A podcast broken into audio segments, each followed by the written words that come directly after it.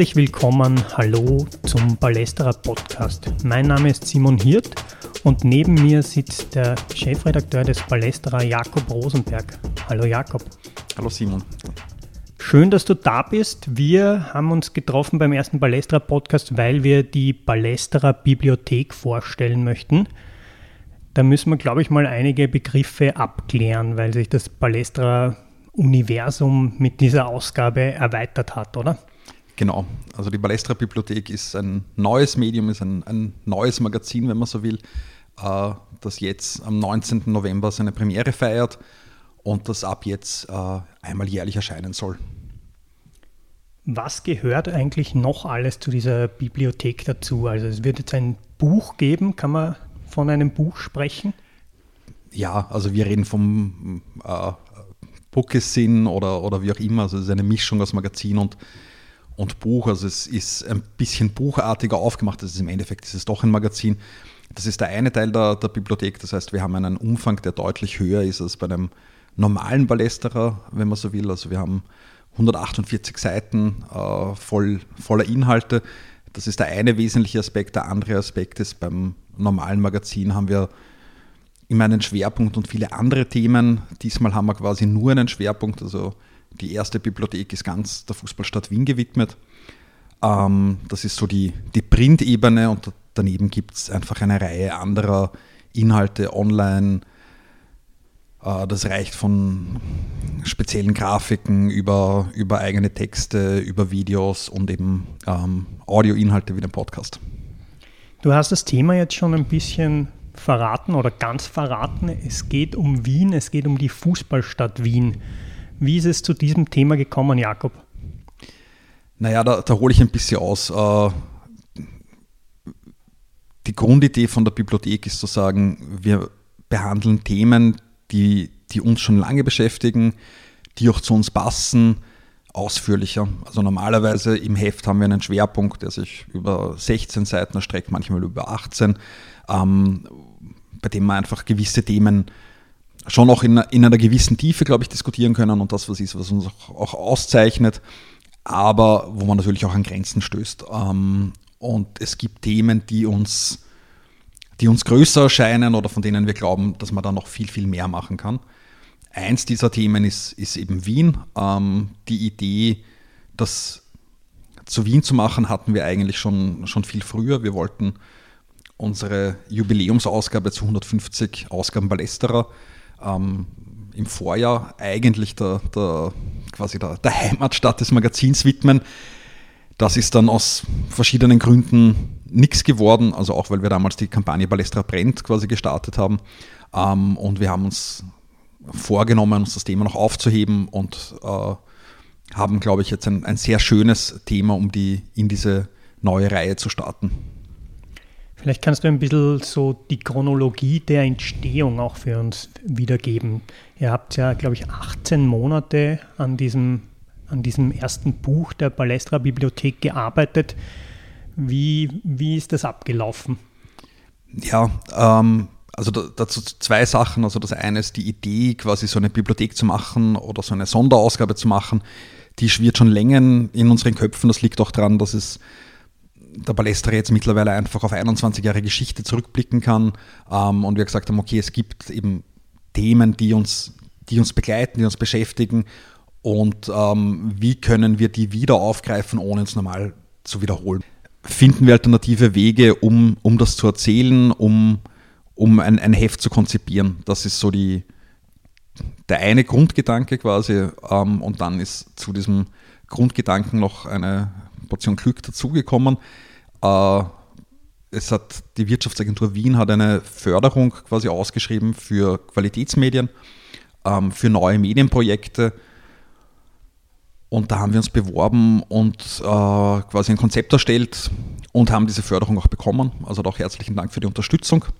Ähm, und haben jetzt einfach äh, die letzten 18 Monate an den, an den Konzepten gefeilt, an Kooperationen gefeilt, an, äh, an den Inhalten gefeilt und äh, sind sehr froh, dass jetzt einmal das Printprodukt fertig ist äh, und äh, arbeiten, arbeiten daran, begleitende Dinge noch weiterzumachen.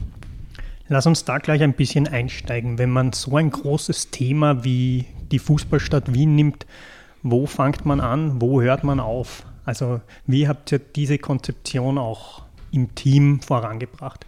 Ja, das ist, das ist, äh, glaube ich, die größte Schwierigkeit gewesen. Ähm, wir haben wir haben einmal ganz simpel mit Brainstorming-Elementen angefangen. Also wir haben, wir treffen uns ja jährlich zumindest einmal, manchmal öfter zur Klausur.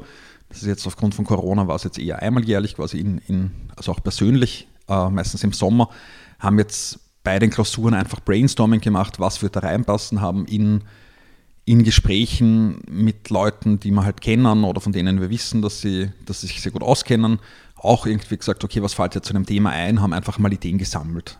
Ähm, und dann sind wir in die, in die Phase der, der Konzipierung äh, oder Konzeption gegangen und haben da die Herausforderung gehabt, zu sagen, wir haben jetzt ein, wir müssen wir müssen eine andere, eine andere Art von Konzept finden, weil so wie ein normaler Ballestra funktioniert, zu sagen, wir haben ein Thema, das wird abgehandelt und dann haben wir quasi einen, das heißt bei uns Spielraum, das ist alles andere quasi, das haben wir da nicht. Und dann haben wir gesagt, okay, was wird sich denn bei Wien anbieten? Haben wir gesagt, okay, vielleicht nehmen wir irgendwie die, die Ordnung nach, nach Bezirken oder nehmen wir eine geografische Ordnung oder was auch immer ähm, und sind dann aber relativ schnell draufgekommen, dass das zwar vielleicht für diese Ausgabe funktionieren könnte oder interessant sein könnte.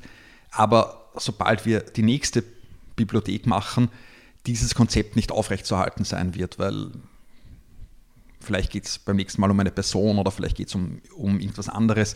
Da kommt man dann mit Bezirken mehr recht, recht weit. Und wir haben uns dann relativ bald eigentlich dazu entschlossen zu sagen, such, ordnen wir diese, diese Themen oder diese Ideen, die Inhalte, die uns da einfallen, gewissen Überkapiteln äh, zu. Wir haben das dann Bücher genannt intern und haben uns auf fünf Bücher festgelegt und haben uns gedacht, okay, diese Art von Konzept, ob das jetzt fünf Bücher, vier Bücher oder sechs Bücher vielleicht bei einem kommenden Thema sind, kann man eigentlich immer adaptieren und, und festhalten ähm, und haben dann äh, quasi diese, diese Themen verschiedenen Büchern zugeordnet und auch da natürlich Kompromisse machen müssen oder nicht all das erzählen können, was wir gerne erzählt hätten, weil da das Thema natürlich viel zu groß war. Es sind dann diese Bücher, die du angesprochen hast, das sind fünf Kapitel, die wir nachher auch noch ein bisschen behandeln werden. Aber anfangen tut alles mit so einer Spurensuche.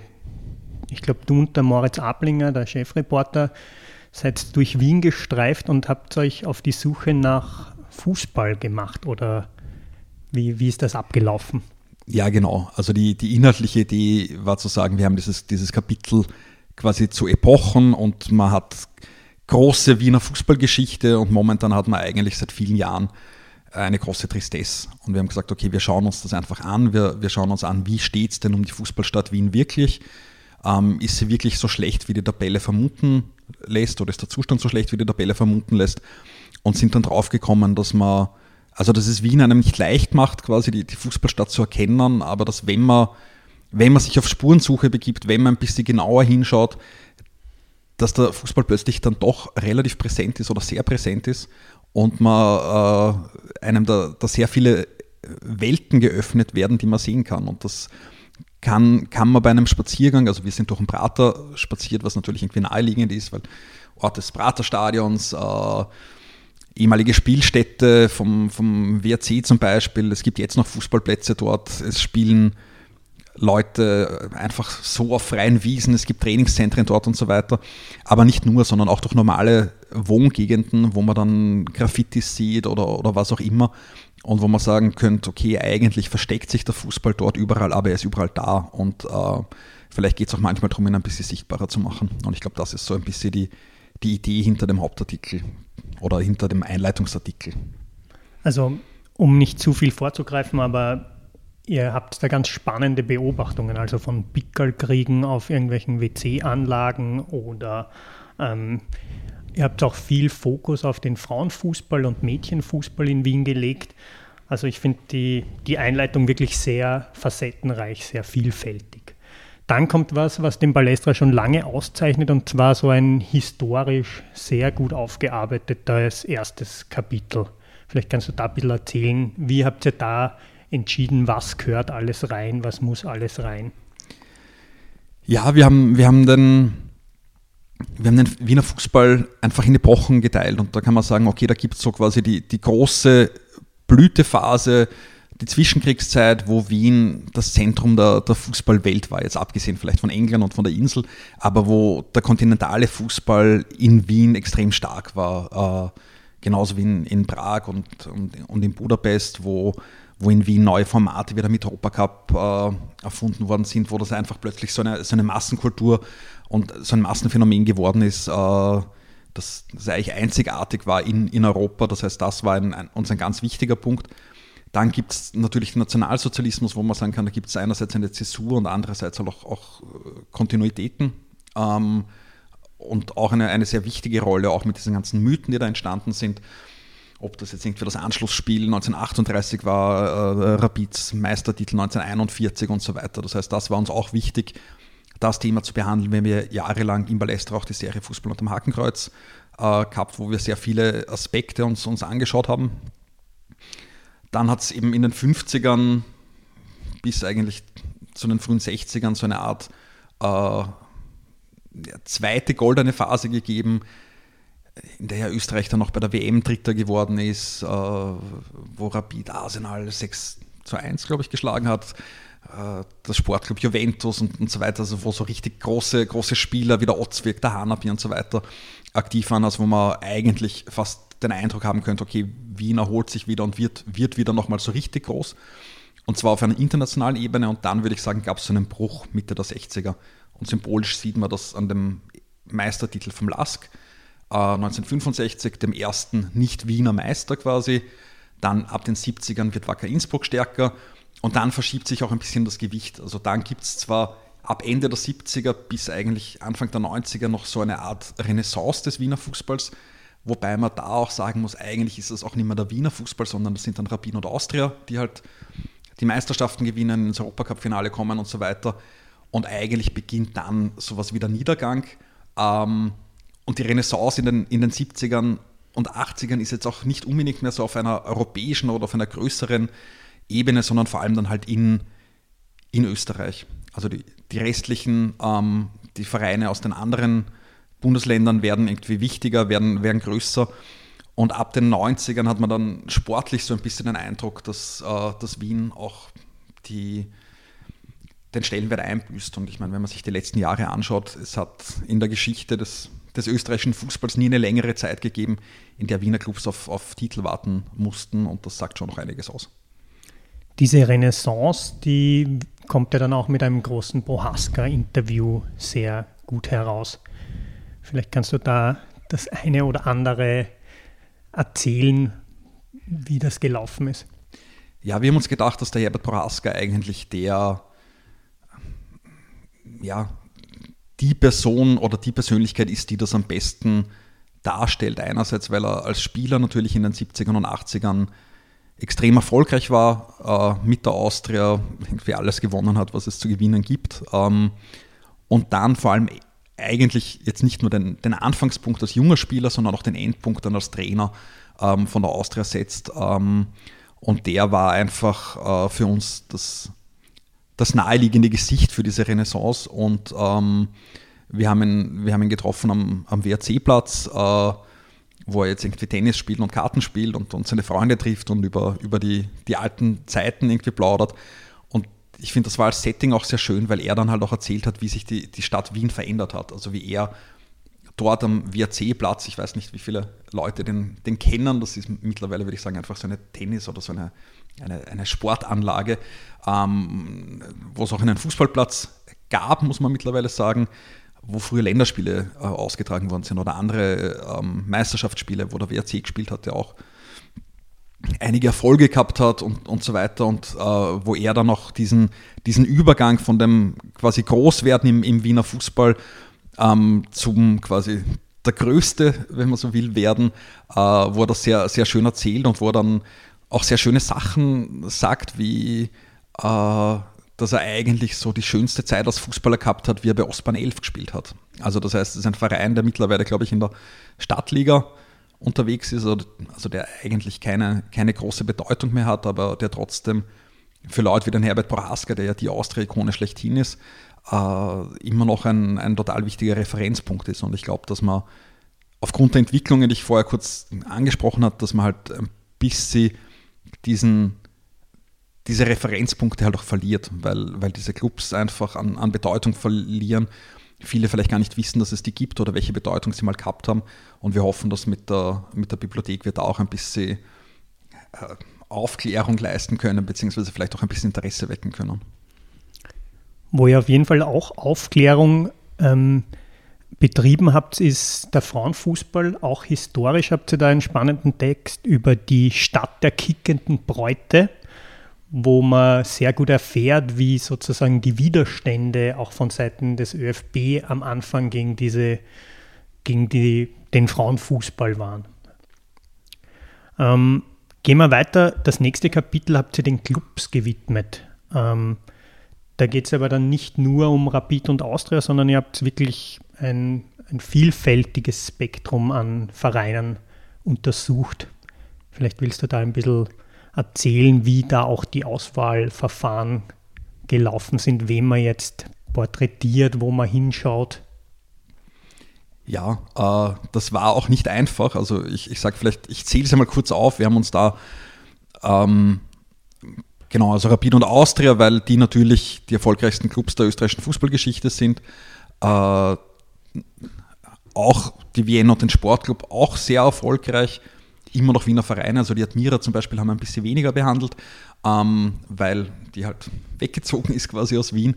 Die kommt dann gemeinsam im FAC ein bisschen vor, der auch, FAC war auch mal Meister äh, 1918, hat sich jetzt irgendwie so seine eigene seinen Platz gefunden in der, in der zweiten Liga. Und was uns auch ganz wichtig war, ähm, eben Landhaus auch zu erwähnen, sind auch Rekordmeister und haben den, den Fußball, halt den Fußball der Frauen auch über Jahre oder Jahrzehnte eigentlich geprägt. Den geht es gerade auch nicht mehr so gut, wie es ihnen schon einmal gegangen ist. Also auch, glaube ich, der letzte Meistertitel Anfang der 2000er, aber auch ein, ein extrem wichtiger Verein. Und wir haben uns wir haben uns auf diese sechs Vereine geeinigt und haben dann überlegt, was können wir machen, weil wir haben, obwohl wir relativ viel Platz in dem, in dem Heft haben, man kann die Geschichte von Rapid, von der Austria, von Landhaus nicht auf zwei Seiten oder auf drei Seiten oder auf vier Seiten erzählen. Das heißt, wir haben uns überlegt, was könnten quasi so exemplarisch dafür stehen, was sind Schlaglichter, die man werfen kann, was sind vielleicht auch Stereotype, die man, die man hat und mit denen man dann irgendwie ein bisschen spielen kann und versucht, die Geschichte der Clubs eigentlich anhand von, von Beispielen zu erzählen. Und bei Rapid haben wir uns diesen, diesen Meistertitel, äh, den, den sie in Eisenstadt gewonnen haben, wo irgendwie die, die, die, die Fans schon äh, das Feld stürmen wollten, wo der Hans Krankel mit dem Gipsachsen dort gestanden ist und die Fans versucht hat, irgendwie davon abzuhalten, äh, genommen, weil da so ein bisschen das Bild war, Rapid ist ein Club, der immer den Anspruch hat, Erster zu sein, der immer gewinnen will, der eine Fanszene hat, die, die sehr viel fordert oder auch sehr selbstbewusst ist, die sehr, äh, sehr offen auftritt. Und gleichzeitig gibt es bei Rapid immer dieses lange Warten auf den Titel. Also es ist nicht so, dass man diesen Ansprüchen immer gerecht wird. Und ich glaube, dass dieses Spiel in Eisenstadt da, da sehr symbolisch oder sehr schön dafür steht. Bei der Austria, die ja immer für das schöne Spiel gestanden ist, zum Beispiel, ähm, haben uns den Asimovic hergenommen. Der ist zwar jetzt ein der hat nicht so oft gespielt wie der Prohaska oder der Otzwirk oder der Schindler, wenn man irgendwie in die, in die Frühzeit gehen will. Aber ich würde sagen, er ist so ein bisschen der letzte Spieler, der diesen Typ, der typische Austrianer quasi oder der typische Spielmacher ähm, verkörpert hat. Ähm, bei Landhaus haben wir uns auch bei der, bei der Textsorte ein bisschen was überlegt. Da haben wir die Sabine Eder, äh, Spielerin, die auch mehrmals Meister, Meisterin war, ähm, einfach sie quasi so aus einen Monolog führen lassen, wo sie aus ihrer Geschichte erzählt, wo sie erzählt, wie das war, als, als junge Frau, als Mädchen zum Fußballspielen anzufangen, welche Widerstände hat es gegeben, welche Schwierigkeiten hat es gegeben, welche ähm, Ungleichbehandlungen hat es vielleicht auch ergeben, also wenn sie dann erzählt, okay, na irgendwie, äh, wir müssen die, die, die Wäsche selber waschen, aber zumindest den Mitgliedsbeitrag muss man nicht zahlen, wenn man der ersten Mannschaft ist, also wo man auch sieht, welche unterschiedliche Bedeutung oder welcher Stellenwert da ähm, äh, denjenigen zugeordnet worden ist, die, die Fußball spielen, nur weil sie jetzt vielleicht Männer oder Frauen waren. Ja. Und beim Sportclub zum Beispiel haben wir uns ähm, angeschaut, der, der hat halt wesentlich mehr als nur die Fußballabteilung. Also ist mittlerweile ein, ein Multispartenverein mit wo man von Tischfußball bis Fechten quasi alles machen kann und eher so diesen, diesen Aspekt, wie, wie kann ein Sportverein oder ein Sportclub ausschauen. Ja, also großartiges Kapitel auch, der Text über Rapid in Eisenstadt, der von den Bildern eigentlich ausgeht, ist sehr gelungen. Ich glaube, Stefan Kraft hat ihn geschrieben. Und ähm, bei der Austria, also mir ist aufgefallen, dass da sehr so mit den Klischees auch gespielt wird. Die Austria, das schöne Rapid, das kampfbetonte, willensstarke, aber sehr gelungene, sehr gelungenes Kapitel. Als nächstes habt ihr euch angeschaut ähm, die Stadien. Und eigentlich stellt sich dann natürlich wieder dieselbe Frage, wo fängt man an, welche wählt man aus, weil alle Stadien von Wien oder auch alle spannenden Plätze von Wien zu beleuchten, ist natürlich eine, ein Ding der Unmöglichkeit, oder? Ja, genau. Also ich glaube, das ist ein Ding der Unmöglichkeit. Ich glaube, Stadien könnten ein eigener Schwerpunkt oder eine eigene Bibliothek füllen. Die Idee war auch da wieder zu sagen, ähm, also ich glaube, Stadien sind halt oder was Stadien von, von anderen Themen halt auch unterscheidet, ist, Stadien sind Orte im öffentlichen Raum, sie sind groß, sie brauchen viel Platz, ähm, sie sind sichtbar. Das heißt, sie machen eine Stadt natürlich aus. Also ich glaube, das war, war uns auch wichtig. Uns war wichtig, die Vielfalt zu zeigen. Also es gibt ähm, eben Rapid und Austria haben zwar jetzt neue Stadien, es gibt das Praterstadion als größtes Stadion des Landes und es gibt andere Stadien wie die Hohe Warte, die jetzt 100 Jahre, 100-jähriges Bestehen feiert, die einst irgendwie äh, zehntausende Leute gefasst hat, mittlerweile halt ein, ein Stadion in der Regionalliga ist, ähm, wo auch nicht klar ist, inwieweit ist die überhaupt tauglich, ähm, um, um dort aufzusteigen. Und uns war da eher wichtig zu sagen, welche Vielfalt gibt es äh, und zu den Stadien oder zu den wichtigsten Stadien noch ein bisschen was dazu zu erzählen und da aber auch nicht quasi ähm, uns darauf reduzieren zu lassen, dass man dann schnell einmal wieder bei Rapid und Austria landet. Also Rapid und Austria kommen auch vor aber die handeln wir gemeinsam ab. Also auch da, da war so die Idee zu sagen, okay, da hat es am Anfang so eine äh, örtliche Nähe gegeben, also irgendwie Rapid in Hütteldorf, äh, die Austria in Obersankt Veit. Ähm, und jetzt gibt es eine inhaltliche Nähe insofern, als dass beide einfach neue, moderne Stadien haben. Also zu sagen, was unterscheidet und was verbindet die, die Spielstätten der beiden Clubs und wo man dann halt auch ausarbeitet, Rapid ist tendenziell immer eher äh, im, im Westen geblieben. Die Austria hat sich lang schwer getan, bis sie wirklich eine, eine fixe Spielstätte gefunden hat und so weiter. Wobei sich Rapid ja für einen kompletten Neubau dann entschieden hat und das Austria-Stadion ja Stück für Stück gewachsen ist. Also genau, das ist, das ist natürlich auch ein, ein Unterschied. Ähm, es sind auch unterschiedliche architektonische Konzepte, die, die da dahinter stehen. Also auch wenn man sich anschaut, die Austria mit dem mit der Fantribüne, die zwei Ränge hat und so weiter. Also es sind, es sind natürlich unterschiedliche Stadien oder die, die auch, glaube ich, beide ihre, ihre Identität haben, beziehungsweise eigentlich ihre Identität auch noch suchen, weil ich glaube, das ist halt, das kommt in dem Text, glaube ich, auch ganz gut raus.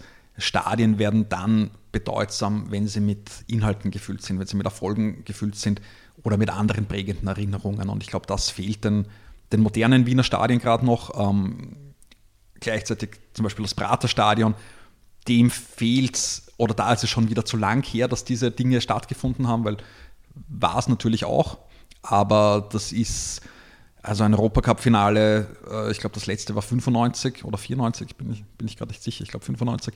Ähm, das ist halt schon lang her, also da erinnern sich dann viele Leute auch nicht mehr, welche Bedeutung das gehabt hat und ähm, oder dass das früher mal die Spielstätte auch von Clubs war, außer wenn jetzt Rabin und die Austria dorthin ausweichen, weil gerade bei ihnen gebaut wird und so.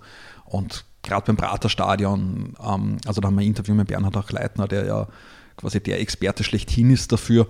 Ähm, es ist halt eine unglaublich faszinierende ähm, politische und gesellschaftlich-kulturelle Geschichte, die in diesem Stadion liegt, die, die wir versucht haben, zumindest kurz anzuschneiden wird ja auch immer wieder aktuell diskutiert, ob es nicht zu einem neuen Nationalstadion kommen soll, oder?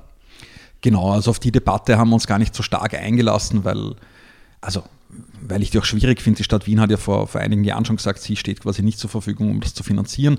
Der ÖSB hat gesagt, wir können es nicht finanzieren. Der Bund hat, glaube ich, gar nicht so wahnsinnig viel gesagt. Also ich glaube, das war eher ein, ein Projekt vom ehemaligen äh, Sportminister Strache.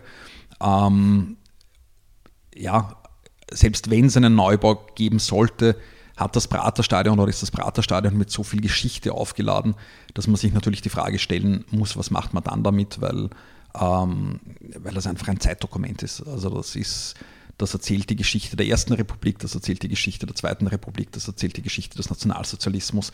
Es ist ein, ein wahnsinnig äh, spannender Ort, ähm, der, der, der voller Bedeutung steckt. Und der Bernhard Achleitner erzählt das im Interview auch sehr schön, also weil wirklich eigentlich jede Epoche und, ähm, und jede Veränderung auch in einem Stadion was zeigt. Und selbst wenn es dann nur irgendwie die, die Dachkonstruktion ist, die die Föst inmitten der, der, der Krise der staatlichen, sta verstaatlichten Industrie quasi ähm, konzipiert, wenn es nur das ist. Ja. Eine ganz schöne, außergewöhnliche Sache ist auch, dass ihr euch zum Beispiel mit der Seestadt beschäftigt habt und geschaut habt, ähm, planerisch oder auch ähm, städtebaulich, wie, wie schaut es da mit Fußballplätzen aus? Was könnte da auch noch entstehen? Das heißt, es geht auch wirklich so um Breitensport, Fußballplätze für den Breitensport, die ja in Wien eigentlich auch immer wieder Mangelware sind, wenn man als Hobbykicker, Kickerin einen Platz sucht. Ja. Genau, also es war uns ein Anliegen, Fußball jetzt nicht nur als den, den Fußball von oben zu sehen, sondern Fußball halt auch als Breitensport, Fußball als, als etwas, das, das Leute selber ausüben wollen und das, zu schauen, wie die Infrastruktur ist. Und man kann sagen, es gibt in Wien vergleichsweise viele Fußballplätze. Also wir sind dann auf welche gestoßen, die wir noch nicht gekannt haben oder die, oder die einige von uns noch nicht gekannt haben oder, oder was auch immer. Und gleichzeitig sieht man halt, dass es auch nicht, nicht genug oder nicht gar nicht so viele sind, wie man denkt. Also wir haben auch zum Beispiel eine, eine Infografik, und das sind jetzt keine Fußballplätze, sondern Käfige, also Orte, wo man quasi ganz niederschwellig hingehen kann, wo man, wenn der Käfig frei ist, einfach spielen kann. Wenn er nicht frei ist, muss man schauen, wie man reinkommt, äh, dass man spielen kann und zu schauen, wo gibt es wie viele Käfige, wie ist die Käfigdichte quasi auch pro Bezirk. Ähm, einfach um, um zu, zu schauen, okay, wie, wie ist denn das Fußballangebot eigentlich? Du hast es angesprochen, was diesen Band, der Balestra Bibliothek auch ausmacht, ist, sind Grafiken auch. Ja. Es sind unheimlich spannende, schöne Grafiken im Buch. Hier zum Beispiel eine Grafik, wo man rauslesen kann, dass 83 Prozent der Heimspiele des Nationalteams, des Männernationalteams in Wien stattgefunden haben, aber zum Beispiel nur 5 Prozent der Frauenspiele des Nationalteams stattgefunden haben. Ähm, das habt ihr unheimlich schön ähm, visualisiert und ich glaube, das ist auch einer der Schwerpunkte bei diesem Buch, dass ihr mit solchen Grafiken, du hast die Käfige angesprochen, dass ihr da wirklich nochmal neue Maßstäbe gesetzt habt, oder? Ja, ich hoffe, wir haben neue Maßstäbe gesetzt. Ich glaube, die, die Idee dahinter war zu sagen, wir haben halt, ähm, also wir wollen da auch eine Art von, von Datenjournalismus, wenn man so will, irgendwie präsentieren. Wir wollen, äh, wir wollen Dinge visualisieren, wir wollen Dinge dann noch aufgreifen und auf der, auf der Website noch einmal umfassender machen, noch einmal, noch einmal detaillierter machen können. Und es gibt diese Daten alle. Also es gibt, es gibt da spannende Dinge. Und das war halt auch so ein, so ein Aspekt in dieser ganzen ähm, Projektphase oder in, in, der Konzeptionsphase, dass wir einfach überlegt haben, wie können wir, äh, wie können wir Daten zu jedem Kapitel suchen und was wird da jeweils dazu passen und was kann man dann, dann wie darstellen. Und dann haben wir eben beim Thema, das, das Basis heißt, also quasi so den Breitensport ausmacht, eben die Käfige zum Beispiel drin, ähm, die, die Stadien quasi, äh, hast du, hast du gerade erwähnt, mit den, mit den Länderspielen, also auch um das Nationalteam auch drin zu haben und zu sehen, wie wichtig der, der Standort Wien fürs Männernationalteam war. Also weil das ähm, 83 Prozent der Spieler, und das das glaubt man gar nicht, wenn man das Nationalteam der letzten Jahre verfolgt hat. Also ich weiß, unter Marcel Koller, dem war es ein Anliegen, in Wien zu spielen. In den letzten Jahren ist es wieder weniger geworden. Jetzt waren die letzten zwei Länderspieler in, in Klagenfurt. Ähm, aber einfach so diese Bedeutung und auch welche Plätze. Also zu sagen, okay, es war mal auf der Pfarrwiese ein Länderspiel, es war mal im Hanapi-Stadion ein Länderspiel, es war am Waffplatz ein Länderspiel und so weiter. Also so Plätze und Orte, die es auch gar nicht mehr gibt oder wo man jetzt, auch wenn man äh, wenn man die Karte sieht, also wenn man, wenn man eine echte Karte sieht, und ich glaube, das wird auf der Homepage sehr schön werden, weil wir da so quasi Satellitenbilder von heute auch, auch verwenden, um die Karte zu, zu illustrieren, sich dann vorzustellen, okay, hier hat mal ein Fußballspiel stattgefunden, und zwar nicht irgendeins, sondern eins des Nationalteams. Äh, das ist schon noch eine Möglichkeit, vielleicht die Stadt, also das ist die Möglichkeit für Leute, die die Stadt nicht kennen und für Leute, die die Stadt sehr gut kennen, vielleicht nochmal anders kennenzulernen oder zumindest wäre das die Hoffnung. Das nächste Kapitel habt ihr mit Basis benannt und ihr schreibt da, Nirgends geht die Sonne schöner unter als über dem Platz von Ostbahn 11. Niemand muss so hart kämpfen um Ballkontakte wie Mädchen. Was, was steckt hinter diesem Kapitel Basis? Ja, ich glaube, das ist ein, ein Thema, das uns, das uns sehr wichtig war, zu sagen, Fußball ist, findet nicht nur im Profibereich statt, sondern auch, und da kann man jetzt dann lange Definitions- äh, oder lang definieren, sondern im, im Breitensport, im Amateursport ähm, und auch im, im unorganisierten Sport. Und äh, es gibt eben, weil du die Geschichte mit dem Ostbahn 11 Platz angesprochen hast, wir haben halt eine, eine Reportage von einem Startligaspiel Ostbahn 11 gegen VVC. Beides auch wichtige Vereine, traditionsreiche Vereine, die sich auch irgendwie neu erfinden haben müssen, die, die halt jetzt im Unterhaus spielen, aber wo doch Leute hinkommen.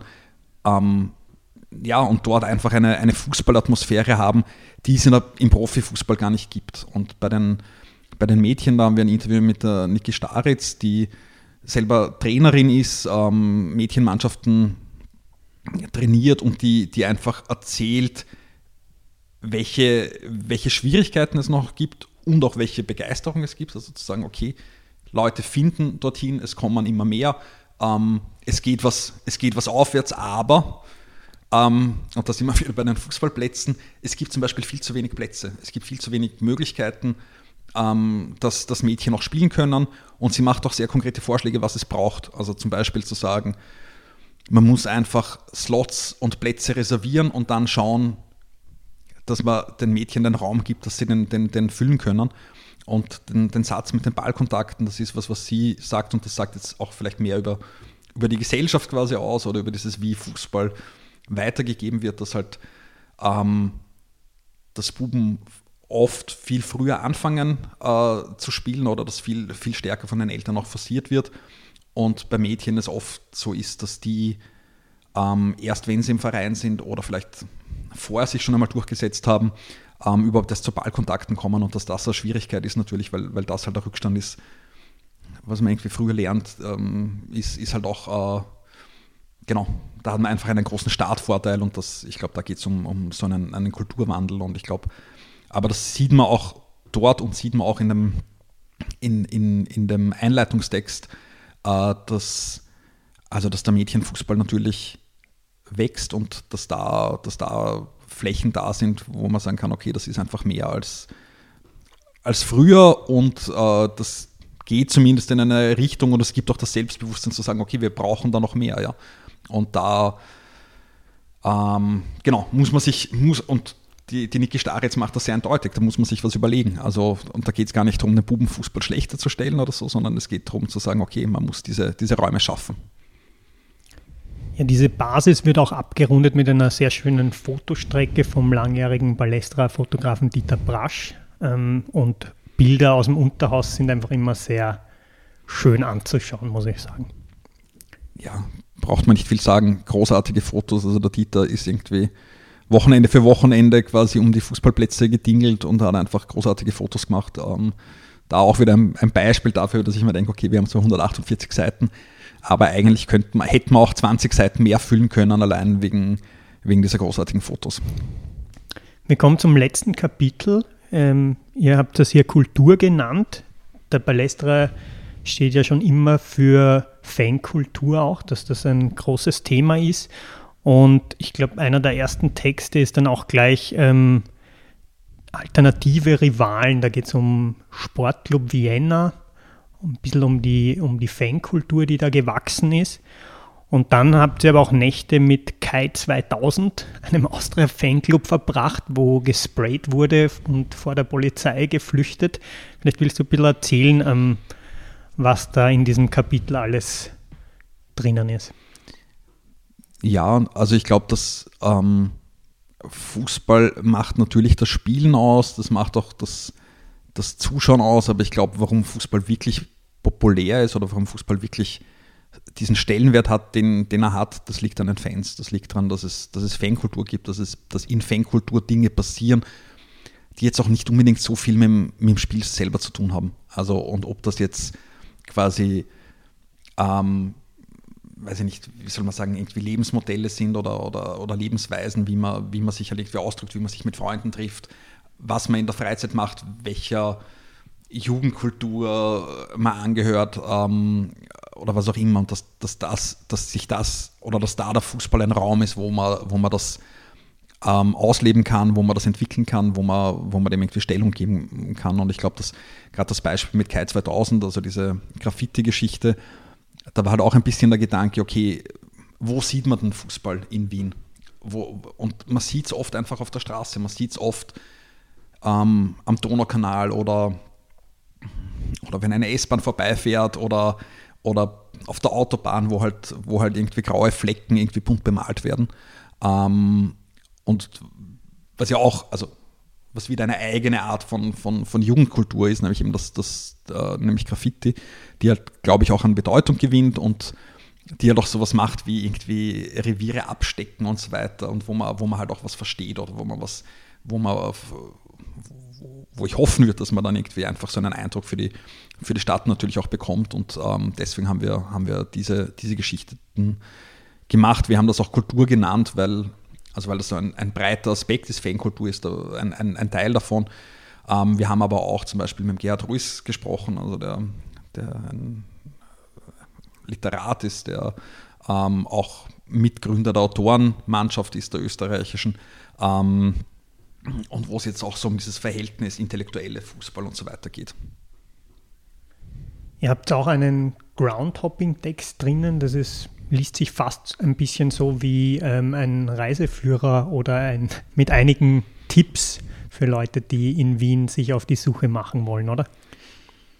Ja, genau. Also es ist, äh, Groundhopping ist ja auch eine Art oder eine Spielart von Fankultur, würde ich sagen. Und ähm, der, der, Nils Burgdorf, der die Geschichte geschrieben hat, ist ein, ein Groundhopper, der halt auch selber immer wieder spezielle Grounds auch erfindet. Also zuletzt haben die jetzt eine, ein, also mit seiner, mit seiner Hobbymannschaft äh, haben sie irgendwie ein, ein Fußballspiel auf Helgoland organisiert, also mitten im, im Nichts quasi, mitten im Meer, ähm, um einfach, also einfach schöne Erlebnisse zu haben und schöne, schöne, schöne Dinge zu machen.